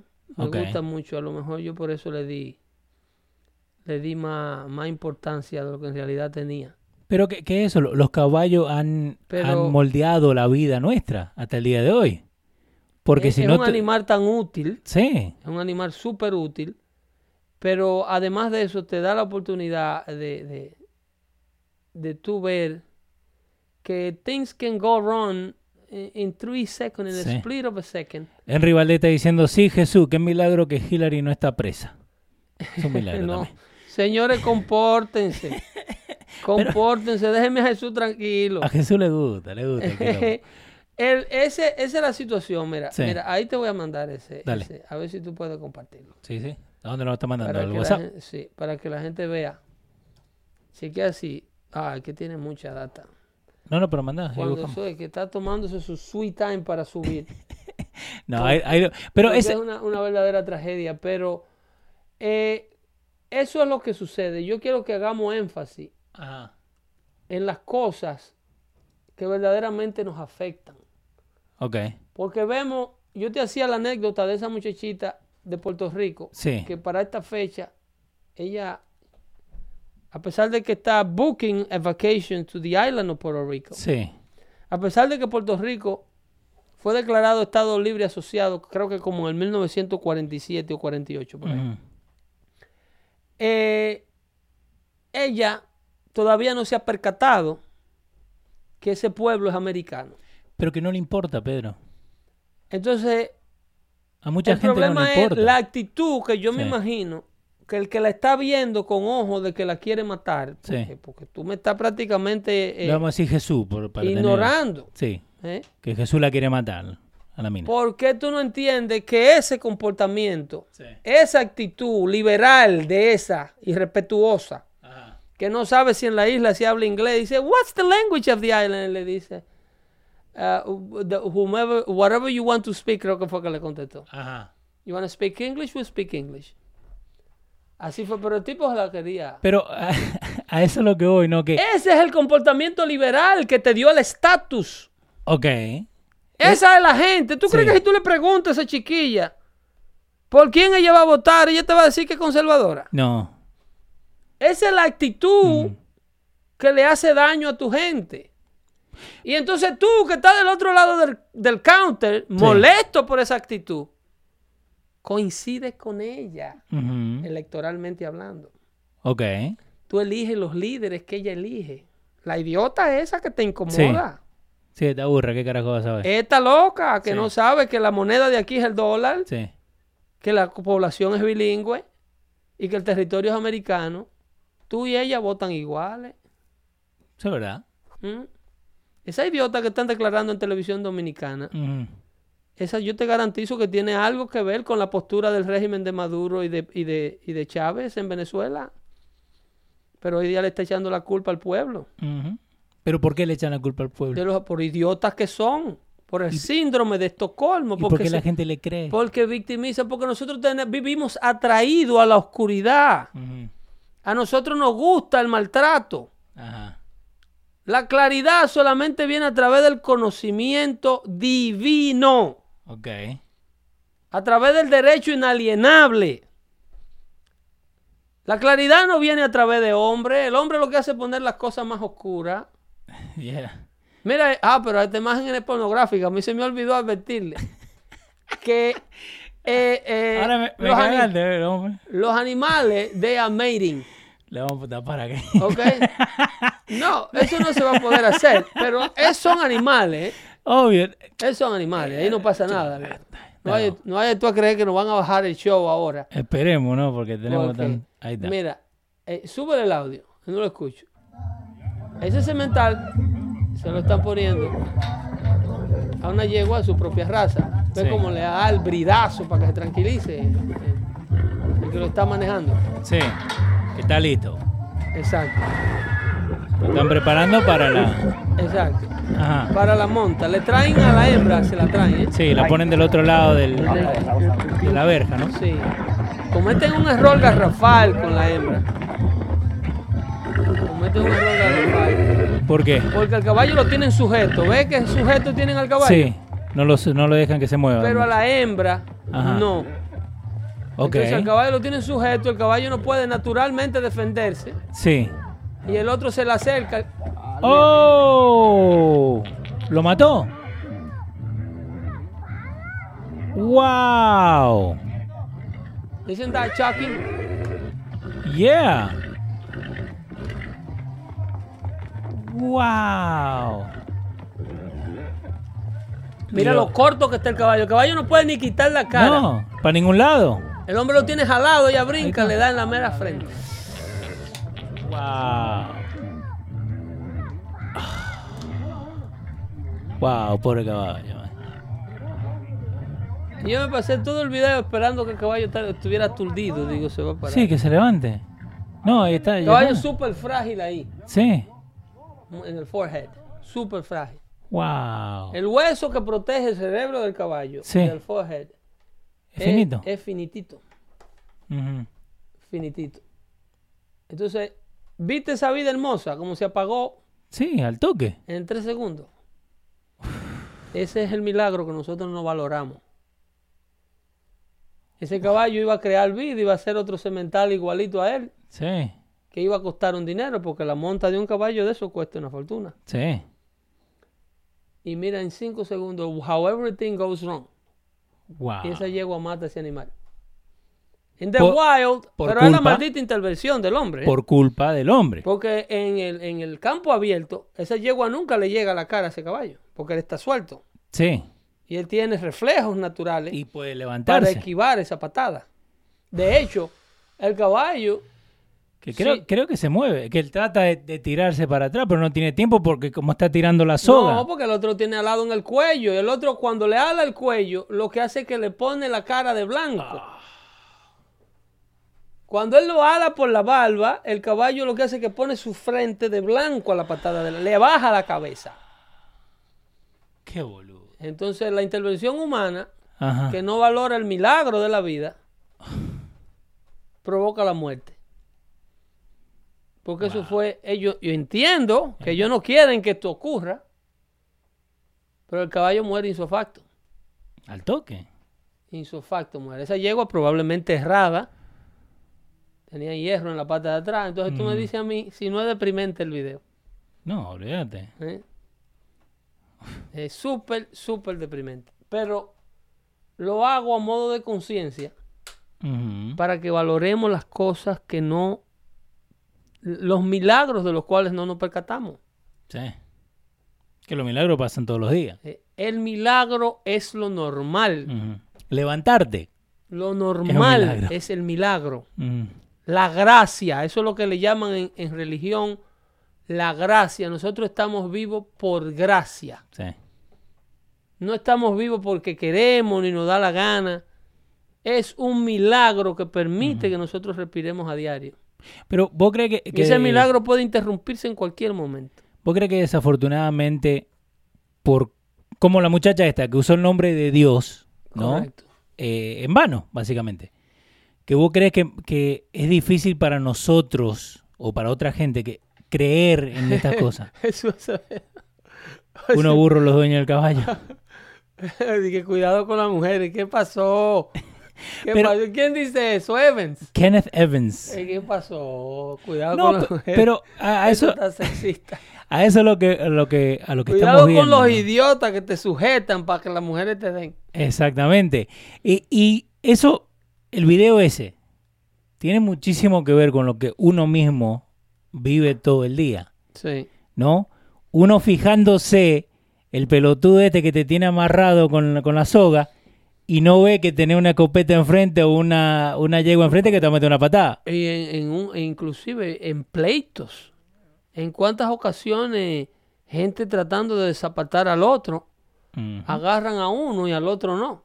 Sí. Y llega el otro y le pega. eh, pero en eh, aquí, aquí lo que en realidad, en lo que yo trato de enfatizar es en ese, en esa, en lo frágil que es la vida. Sí. En cómo la vida puede apagarse en tan solo un segundo. Un segundito, eh, you do the wrong thing y pasa lo que tiene que pasar y de vida pasas a muerte en fracciones de segundo. Sí. Y a, y a cualquiera no puede pasar, ¿eh? A cualquiera, porque eh, en este preciso momento vos podés y, y- y tratar de acordarte, tener un amigo, un conocido, el que sea, que vos lo saludaste y al otro día te dijeron que se murió. Eh, es increíble, es increíble. Eh, esa historia a mí me choca tanto porque a mí casi que me ocurre algo similar. Ajá. ¿Qué te pegó una yegua en una patada? Eh, no, pero Ah. te voy a mostrar ahora. Te lo Dale. ando buscando. Ok. Te lo Ah. ando buscando. Ahí a la gente le estoy mandando el link para que vean dando fuentes donde ponemos todos los links de lo que estamos hablando. Jesús dice como a Trump que le gusta que le den golden showers. Again, eso fue parte del dossier que nos dimos cuenta que era mentira. Este muchacho eh, tiene una obsesión tan grande con ese otro señor. ¿Vos crees, ¿Vos crees que Jesús se le dio todo el dossier? Eh, Jesús, Mínimo, ¿no? Lo tiene para leerlo antes que se Jesús vaya a contar. Jesús sueña con Trump. ¿Sí? Sí. Jesús, de hecho, tiene una foto de Trump. Su- ¿Sufren de TDS? eh, ¿Cómo de TDS? De Trump uh, Derangement The- Syndrome. Derangement Syndrome, ok. Eh, no, no te encuentro el otro video, pero aparece otro video donde todo sale bien, todo pasa bien y el cemental la cubre y la, la potranca cuatro días luego de que queda supuestamente preñada porque ya no Sí. quería el caballo, eh, le da un dolor intestinal y casi, casi que la perdemos. Esa era mía. Será tuya. Sí. Pero ¿qué, qué es eso? Con, con lo que vos empezaste, de que, le- que uno tiene que acordarse de dónde vino, no tiene que estar eh, eh, ashamed del pueblo, ¿no? ¿Por qué? Porque uno llega acá y se olvida de dónde para vino. nada, Pedro, loco, para nada. Cuando a las personas se olvida la tierrita. eh, no quieren tener encuentro con sus raíces, cuando tú tienes algo que, que te impide eh, eh, ver de dónde tú vienes, es porque tú no estás contento donde tú estás. ¿Es verdad? Cuando tú no quieres visitar el pasado, es porque tienes problemas con tu presente. Y tú lo podrás estar mascarando eh, y podrás estar haciéndote creer a ti mismo que está todo bien. Teniendo la gorrita Pero con el si- escudo, la si- camiseta. ta. Si usted ahora de profesional o de casado con una familia bonita le da vergüenza ir a su lugar de origen y presentarle sus tíos y tías en Sí. prángana, como decimos allá, Ajá. a sus nuevas personas que llegaron a su vida. Ujú. Si usted con amor no puede bajar ahí y ser feliz ahí mientras estás ahí con ellos, usted tiene problemas en el presente suyo. Usted se cree ser quien usted no es. Y eso le va a afectar. No, peor. Eso lo va a afectar y tarde o temprano that'll nip, nip you in the butt. Y más si uno tiene hijos. Usted- no Sí. estamos hablando de ir a Latinoamérica a mostrar qué es lo que la gente hace. A mostrar que a usted le fue súper. No. Pero usted tiene que tener la capacidad de volver a ese ranchito. Si usted dio un ranchito, de donde fue su padre, donde fue su madre, donde usted nació. Si no es de un ranchito y estuvo más estable, usted no puede avergonzarse de un tío loco, de un, Todos tenemos ese tío de loco. un- de una de un fulano alcohólico, de Del un- primo tecato, siempre, porque de- siempre hay un primo tecato. Siempre hay un loco. Sí, sí, sí. Eso no es, ese no es usted. Usted tiene que tener la capacidad de volver a ese pasado y volver feliz. Y regresar y estar y disfrutar el momento. Y le podemos adicionar algo a eso. Oh, ¿cómo Eh, no? porque hay, hay- un chiste sudamericano que dicen que todos lo- los uruguayos son de Montevideo, ¿no? Que Sí. Uruguay es 100% Montevideo. Eh, téngale eh, eh, gracia, ¿no? A su, a su pueblito, ¿no? Yo soy de Maipú, Mendoza, República Argentina. No soy de Buenos Aires. Pero es porque- que nos han metido esta vaina en la cabeza. A eso es lo que voy. Que en Latinoamérica, para tú ser cool Uno tiene que y para ser inteligente, si eres dominicano, tiene que ser de Santo Domingo, de la capital, de la capital. Exactamente. ¿eh? Eh, Julio Rey está diciendo, y más ahora que Los agarraron cubanos- esos taxis y se van a su tierra natal y quieren hacer hacérselo fino. Los cubanos son todos de La Habana. Sí, todo, todo. Ellos no hay cubanos. Osmani, ¿dónde sos? De La Habana. Ellos no hay cubano que no sea de La Habana. Igual que, que, ¿cómo se llama? Que eh, Jesús, de San Juan. Todos los boricos son Ah, de San de Juan. San Juan, sí. Sí. Jesús es de un campo de Puerto Rico que se llama Jaibonito. Ah, bonito. Está bien. Pero, y es eso. Y, y sería bueno, ¿no? Que cada uno se vaya a su social media y que le mande un saludito al pueblo. No, there's nothing wrong with that. Not at all. Actually, there's a whole lot of beautiful things. Of course. En volver a, a la casa de... No le coja eh, asco al jarrito de café donde usted se bebía el café, que se lo daban así, que está descacarado. Sí. Porque bastante que le gustaba el café ahí. Ya- yo no bebo café. Ajá. Pero no hay... There's nothing wrong with that. That's not you. capital es capital, lo demás es Monte Culebra. Sí, ese es, lo, ese es lo más probable. Lo llevaron de 19 años a la capital. Eh, Mira, te voy a decir una cosa. Vos, yo te conté la otra vez que a mí me encanta Google Earth, ¿no? Ajá. Entonces, para mí en Google De, Earth, de Moca es Jesús. de Moca, ¿qué es De eso? Moca. Ahí está. Hay Eh, un Moca en Luyano. República Dominicana, pero hay un Moca en Puerto Rico. Luyano, 10 de octubre, Ciudad Habana, dice ahí el amigo. Osmani. Oh, Osmani. Sí, no, imagínate tú. Eh, Por Gu- tu madre, chico, ¿cómo pensar que ibas a ser de otro lugar? Google Earth es la cosa más bonita que hay hoy en día. Sí, y volvemos a lo que uno mismo tiene que buscar esta información, ¿no? Porque no, no te van a tocar la puerta y decir, ¿sabes qué? Tenés que buscar esto, no. Mendoza, Argentina, ¿no? Uno mismo puede bajar exactamente al Tú eres mendocino, Leo, ¿no? mendocino, sí, señor. Eh, uno mismo puede bajar al pueblo Maipú. y yo me acuerdo caminar por los diferentes lugares de, de Maipú. Esa es tu comunidad Esa y es... de la provincia de Mendoza. Sí, señor. Buen Que- vino en Mendoza, ¿eh? Sí, sí, que ahí como a 20 minutos están los vinos. Mira, yo me acuerdo ir a ese... a- Museo Nacional del Vino. Ok, ahí en la placita, que todo pueblo tiene placita. Si no hubieran delincuentes, esos pueblos son preciosos, ¿eh? Acá, eh, espera, por acá estamos... Preciosos son esos pueblos. Sí, acá está el hospital donde nacieron mis hermanos, ¿no? Ahí. Y acá uno mismo puede entrar, por eso te digo que lo que vos estabas hablando de ver el, el rancho, ¿no? Eh, que acá mi, mi vieja le hubiera encantado. Esa casa que estamos viendo ahí, esa casa era de mi abuela.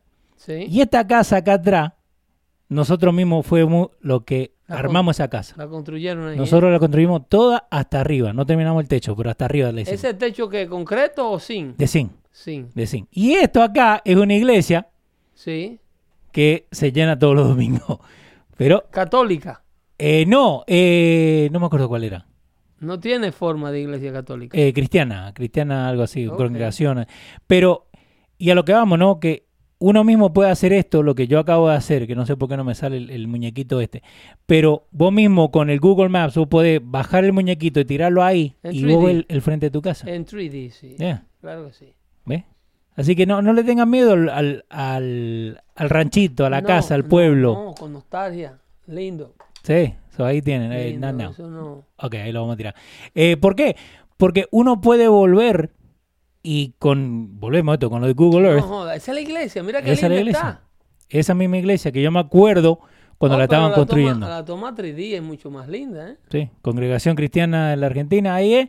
Y este galpón es el garaje de mi, de mi abuelo, que ahora está mi padrino viviendo ahí, Ya. Y esta es la puerta de la casa. Loco, y eso, y esos Ah. canales de desagüe que hacen allá, ¿eh? Es el sewer. Abierto así, ¿eh? Sí. Así están frente a la casa allá en mi casa. sí, y cuando se, re- se rebalsaba, porque yo, Y- llovía mucho, tenían que abrir las puertas. ¿Y cómo no se cae un borracho ahí, eh? ¿Cómo Se han no- caído. ¿Cómo no amanece un muerto ahí cada rato? Ahí a mi tío se le cayó un auto, se lo rompió esto hace un Es par de años increíble la arquitectura. ¿Cómo dan eso Sí. abierto, eh? Sin Sí. una parrilla de protección ni nada. Sí, y a eso es lo que voy, ¿no? ¿Por qué? Porque las cosas cambian. ¿Tú sabes qué pasa ahí? ¿Qué pasa ahí? Que no hay código civil. No, No hay abogado.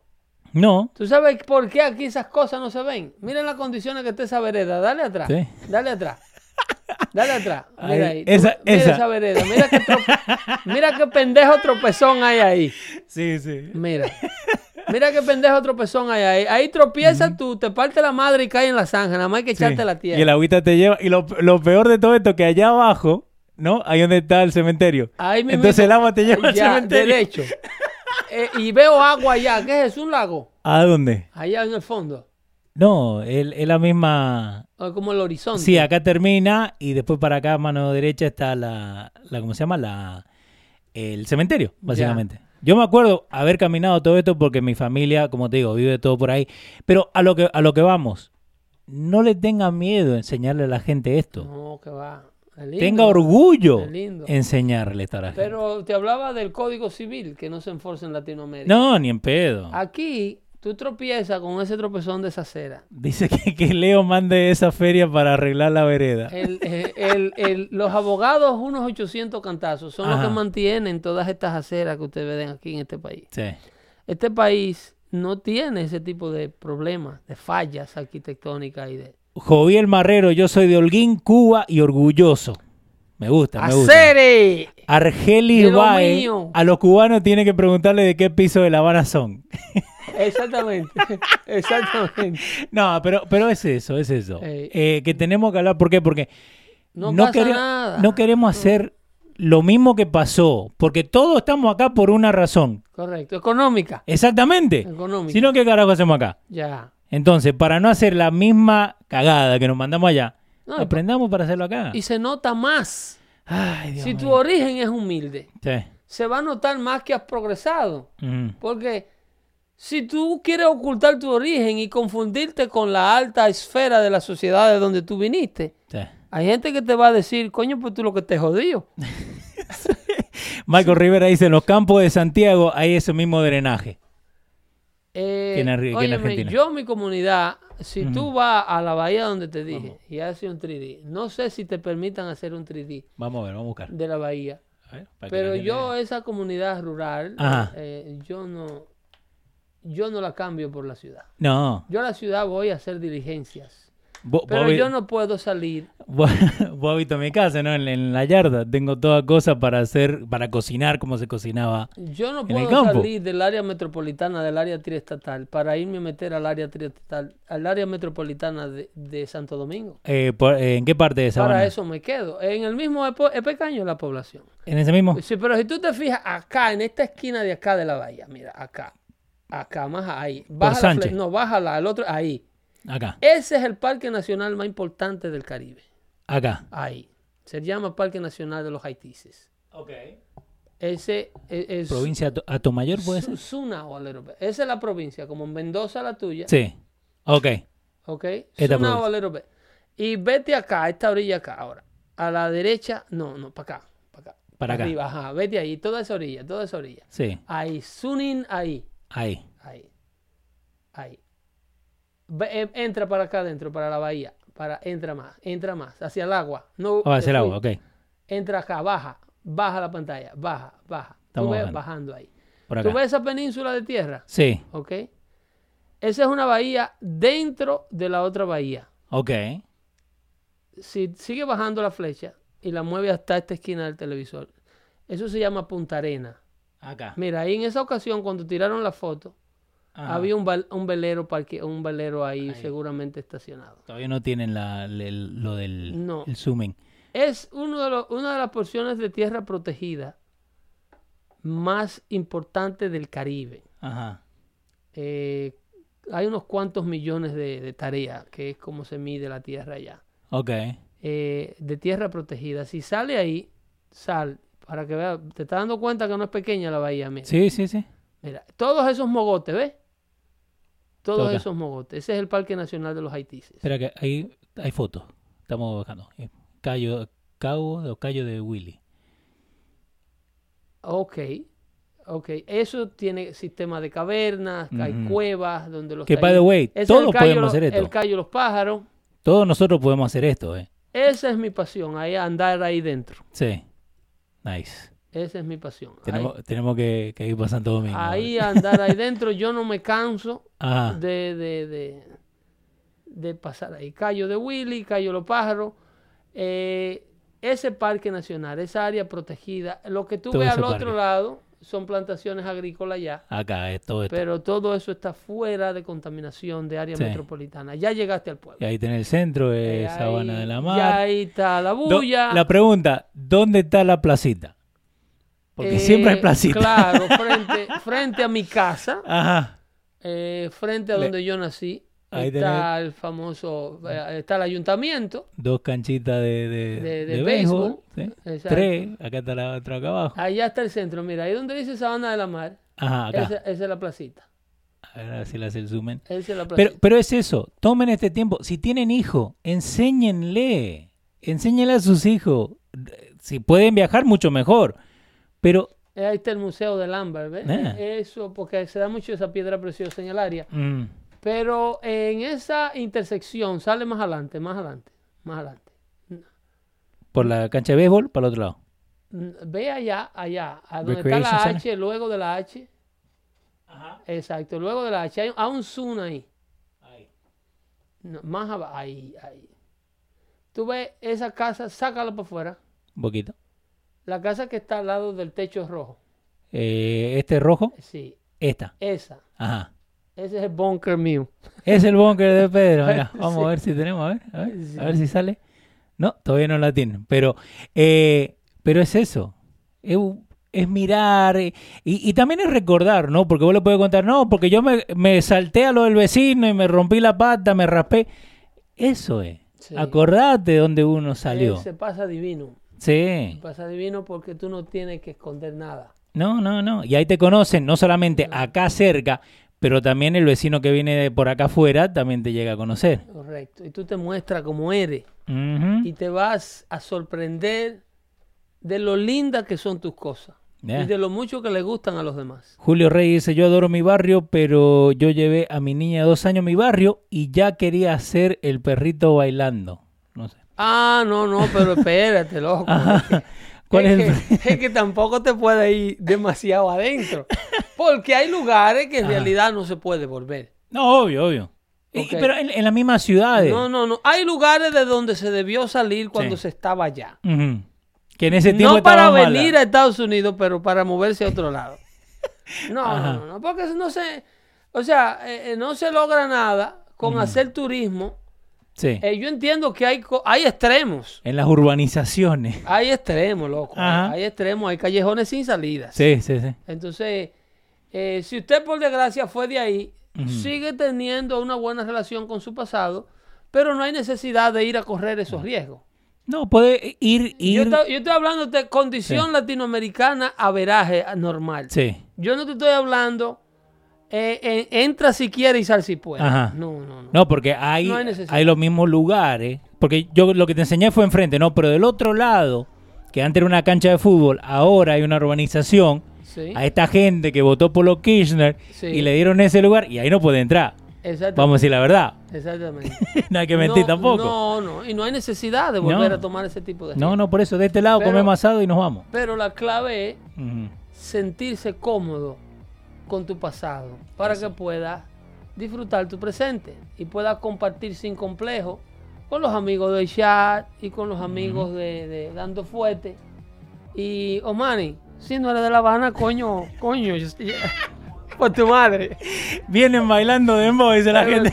Saludos, saludos a nuestros liberales favoritos. By the way, by the way, la aplicación de los radios la pueden bajar en este preciso momento si tienen. Los radios están disponibles Sí, para señor, Android. ¿ah? Para Android. Nuestra aplicación nuevecita está disponible Ajá. con un listado de todos los shows ahí. Están todos ahí. Y estamos trabajando en Apple. Ya estamos casi en Apple. Estamos trabajando en Apple, pero estamos llevándole a ustedes el contenido de Dando Ujú. Fuerte. Ahí está el contenido de mucho de lo que produce Luis Jiménez. Sí, señor. Están de los futboleo. futboleo, la Ujú. lucha libre y todas esas cosas para que ustedes tengan entretenimiento gratuito en la palma de su mano.